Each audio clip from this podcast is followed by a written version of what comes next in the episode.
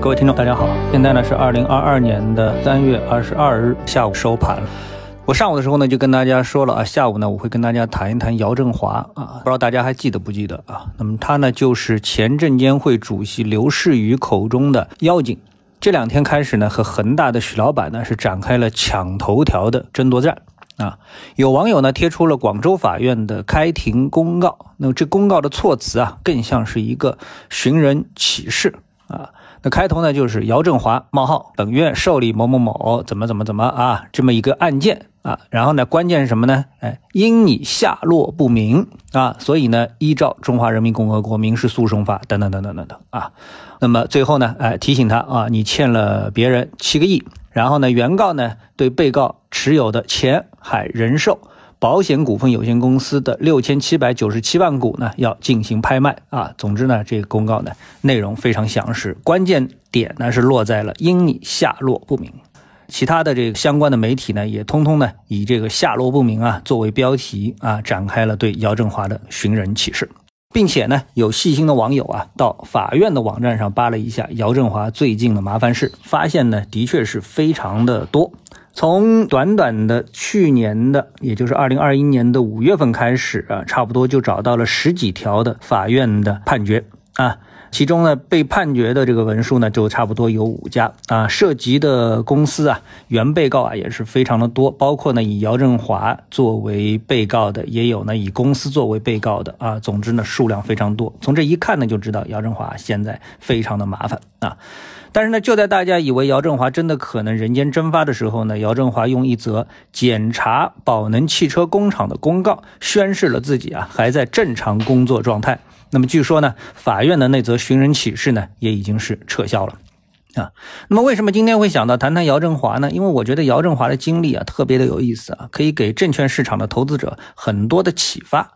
姚振华呢进入到股民的视野，是因为其高调收购万科地产。那万科呢？大家都知道是中国排名第一的老牌的房地产企业啊。收购这家企业，想要低调啊，也做不到。那之前呢，姚振华已经收购了几家上市公司，但并没有引起市场啊太多的关注。那么，直到呢收购万科啊，终于像捅了马蜂窝一样，从市场大佬到证监会纷纷出马，特别是证监会主席把姚振华直接定义为妖精，直接断了姚振华的股票市场之路啊。我感慨的是啊。在那个时点，如果没有证监会的介入，那姚振华的人生道路啊，应该是一条比较另类的超大的私募基金管理人的道路啊，起码呢管理着几百亿的这个资金啊，也有可能几千亿啊，上千亿啊，手握呢很多家优质上市公司的控股权，比如深南玻、万科、格力电器。那如果投资人相信姚振华这个模式是可行的，而证监会呢又不阻挠的话呢，也许啊，连茅台啊也会成为他狙击的对象。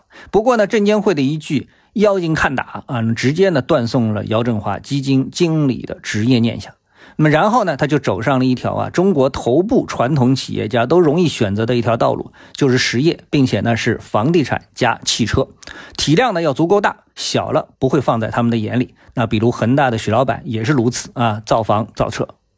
那经过了不到十年的折腾啊，我们知道呢啊，这个刘士余呢是在二零一五年后接着肖钢上任的。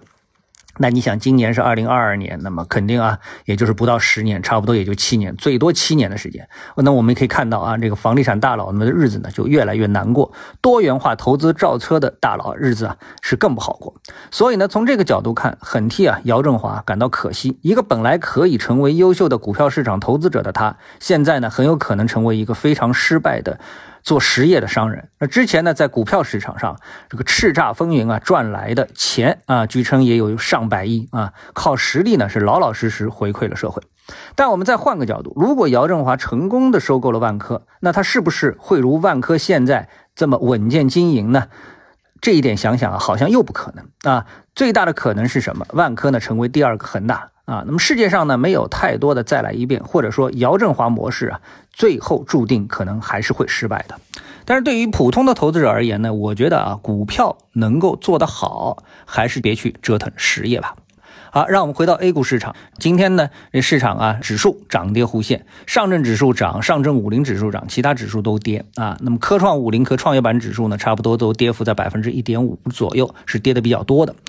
最怕是什么？货比货。啊，我们看到香港恒生指数今天涨了百分之三点幺五啊，东京日经二二五指数涨了百分之一点四八啊，这个当然不重要啊。那么港股大涨，其中特别是恒生科技股指数大涨超过五个百分点。那么原因是什么呢？是起码有一条原因非常振奋人心，就是阿里啊公布了超规模的回购计划，从一开始宣布一百五十亿美元到变成了二百五十亿美元。啊，它的一个回购计划，股价大涨百分之十一。相比之下呢，A 股的上市公司呢就太没有诚意了，自己都不看好自己的企业，总是教育韭菜啊，怎么涨得快一点？我们再看看指数的结构，创业板啊，那么创业板呢，我们看它的结构呢是在上涨之后啊，现在啊是堆出了一个三买的结构，所以从结构上看的话啊，理性的、客观的看的话，这这个结构呢是看涨的。好，那今天下午呢，我们的市场点评就到这里啊，我们明天的节目时间再见。